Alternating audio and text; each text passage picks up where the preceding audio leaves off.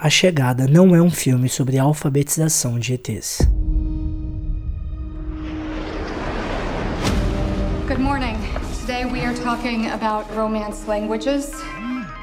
Any news you want to share? Eight hours after landing, there's still no signs of first contact. The objects measure at least 1,500 feet tall. Mama, what's going to happen? I don't know. More objects like this have landed around the world. Dr. Banks, I'm Colonel G.T. Weber. You're on the top of everyone's list when it comes to translations. I have something I need you to translate for me. Is that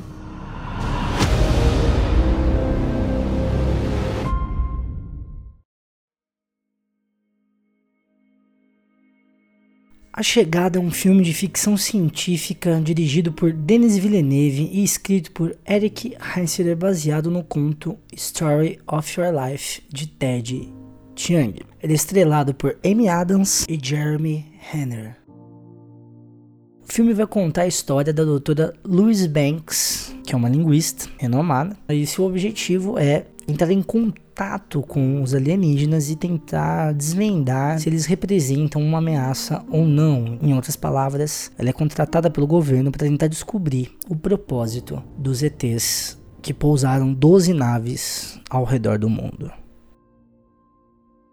Bom, primeira coisa que eu notei assistindo o filme é que ele é esteticamente muito bonito. Denis Villeneuve conseguiu fazer enquadramentos assim muito bons que transmitem realmente a sensação do que o personagem está passando. Então são focos muito bem dados assim em expressões dos personagens. A dinâmica de tamanho, né, entre a nave e a base que eles criaram para a gente ter uma dimensão de como é que aquilo era imenso.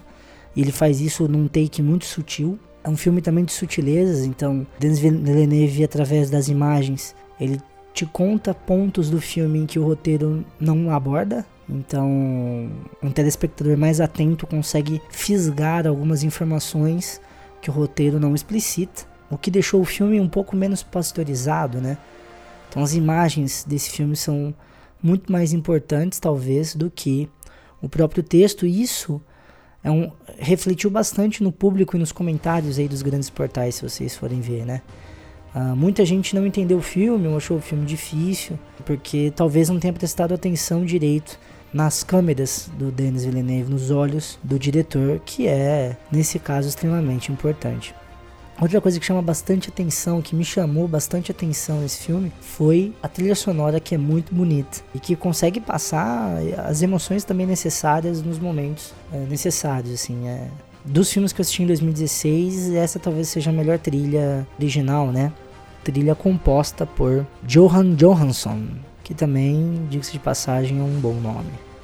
Eu falei do, do, do, roteiro, né? E que tem algumas coisas visuais que você se você prestar atenção, ele, ele complementa o roteiro. O roteiro ele, ele é simples, para falar a verdade, assim, né? Eu acho que o que o pessoal sentiu um pouco de dificuldade é porque ele não segue aquele, aquele padrão linear de se contar uma história. Então, isso dificulta um pouco as coisas para quem não está muito acostumado, né, a assistir filmes, principalmente filmes que trabalham essa ideia de temporalidade, né, de tempo e tudo mais. Talvez se perca um pouco e acabe e isso acaba prejudicando a experiência de assistir o filme. Mas se você, por exemplo, já assistiu e está ouvindo e se sentiu assim, quer dizer, não entendeu, te dou a sugestão de você assistir de novo, porque realmente é um filme bem bacana, assim, e ele é um filme simples. É uma história simples, não tem é, muitas firulas, e, e ele cumpre o que promete, ele é um filme honesto. Né? Que é o que está faltando, acho que hoje no cinema, é filmes honestos, né? Ele promete uma coisa e ele entrega o que ele promete.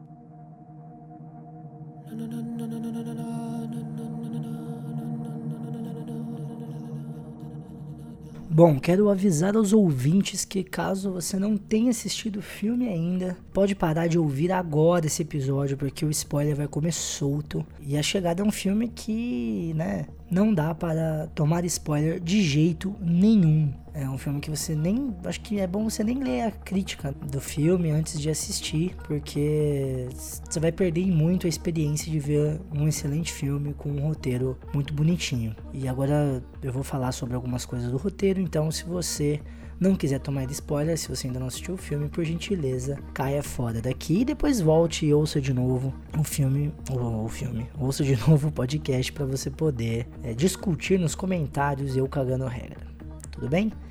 Uh, para quem já assistiu o filme, eu vou falar sobre algumas coisas. E eu não li nada sobre o que eu vou falar em nenhum lugar. Minha voz tá uma, uma bosta, me desculpem.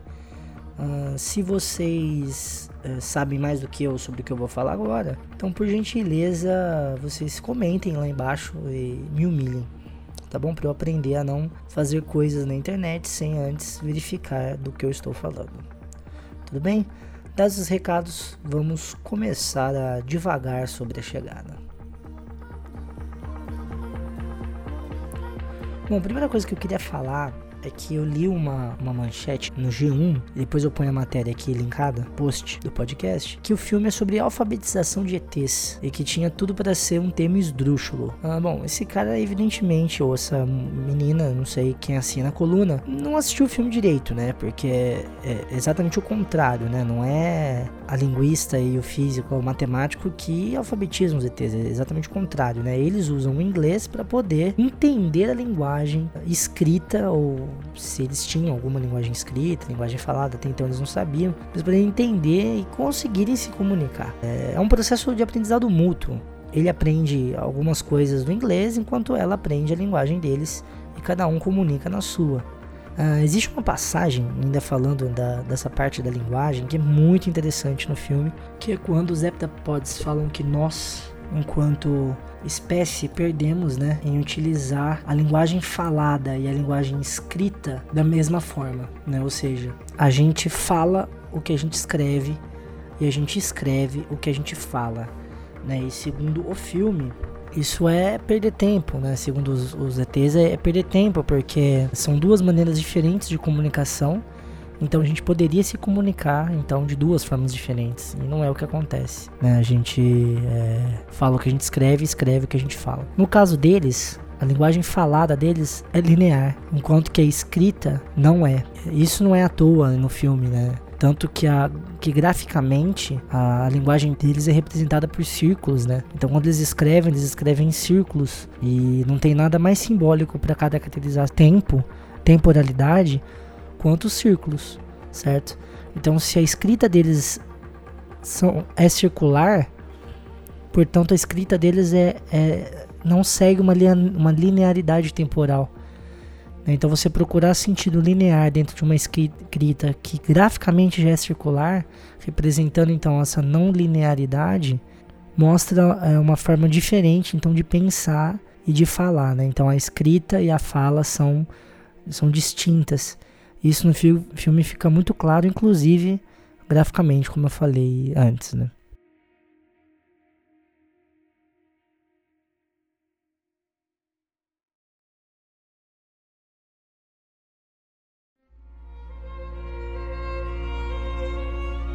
E no meio disso tudo, como é que o roteiro consegue justificar o fato dela conseguir olhar para o futuro, né? Prever, de certa forma, o futuro. Né? Apesar que filosoficamente pensando, você não prevê coisas que são cíclicas, né? Elas simplesmente acontecem porque elas acontecem, de acordo com suas escolhas e tudo mais, mas o, o filme não entra nesse mérito, então eu também não vou entrar. Como que o filme justifica isso? E é uma preocupação de quem gosta de ficção científica. E o legal é que a justificativa não é classicamente científica, creio eu, porque ela vai usar também uma justificativa linguística, que é o que ela chama de hipótese de Sapir-Whorf, que, que é essa hipótese, né? Bem grosseiramente é quando você aprende uma linguagem e você acaba pensando de forma diferente. Então, por exemplo, quando você quer aprender uma língua estrangeira, por exemplo, qual é a recomendação que eles fazem? Que você vá morar naquele país, que é mais fácil você aprender aquela linguagem, óbvio, porque você tem contato com aquela cultura e você absorve o, o pensar daquela, daquela população específica. E é isso que acontece com ela quando ela aprende a ler. Ela aprende a linguagem dos heptapods. Então ela acaba pensando igual os heptapods. E logo, se os heptapods conseguem pensar de uma forma não linear, ela também acaba pensando de uma maneira diferente. Ela consegue ter uma visão de tempo completamente diferente do que ela tinha quando ela só sabia falar enfim, aquele monte de língua que ela sabia falar, né? Isso é genial, cara. Essa justificativa é linda, porque é um filme inteiro sobre comunicação, sobre linguagem, sobre como uma, a linguagem pode ser uma ferramenta, mas ao mesmo tempo ela pode ser uma arma. E nesse momento você tem que levantar e bater palma, porque tudo se encaixa e tudo é justificado. E, e não da maneira clássica como deveria ser, né? Sei lá, ela foi contaminada por algum né, por algum processo químico dos extraterrestres da nave e aí afetou o cérebro dela, teve um tumor, e, sabe? Esse tipo de justificativa assim, né? É, isso não acontece. Como no Interestelar também, no filme, né, do Interestelar, que ele cai no buraco negro e por isso que ele consegue, enfim, acessar o passado através do, do buraco de minhoca e tudo mais. E, e, e esse filme vai usar uma justificativa da linguagem, da comunicação. E isso é muito foda porque fecha tudo e o filme é redondinho e ele promete uma coisa e ele entrega para você aquilo que ele promete. E puta que pariu, que filme foda.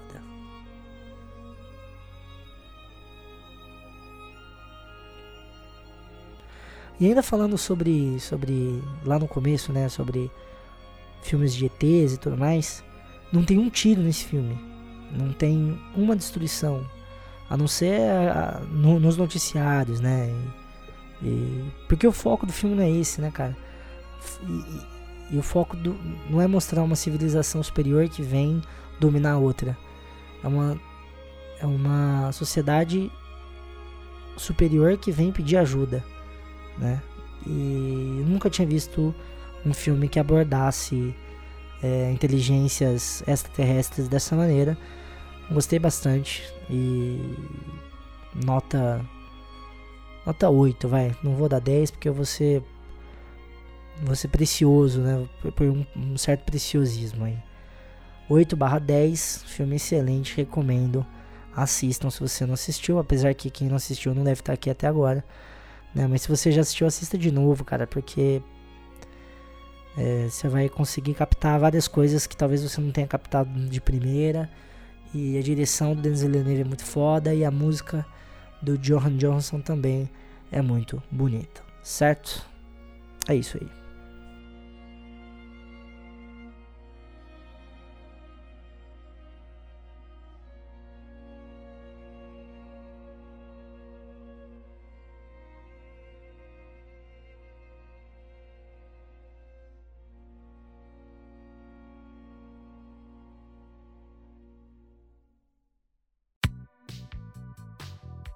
Pois é, achou que tinha acabado, né? Mas não acabou. Bom, se você gostou desse podcast, por favor, comente aí embaixo. Se você não gostou, também comente, pra gente poder melhorar no próximo episódio.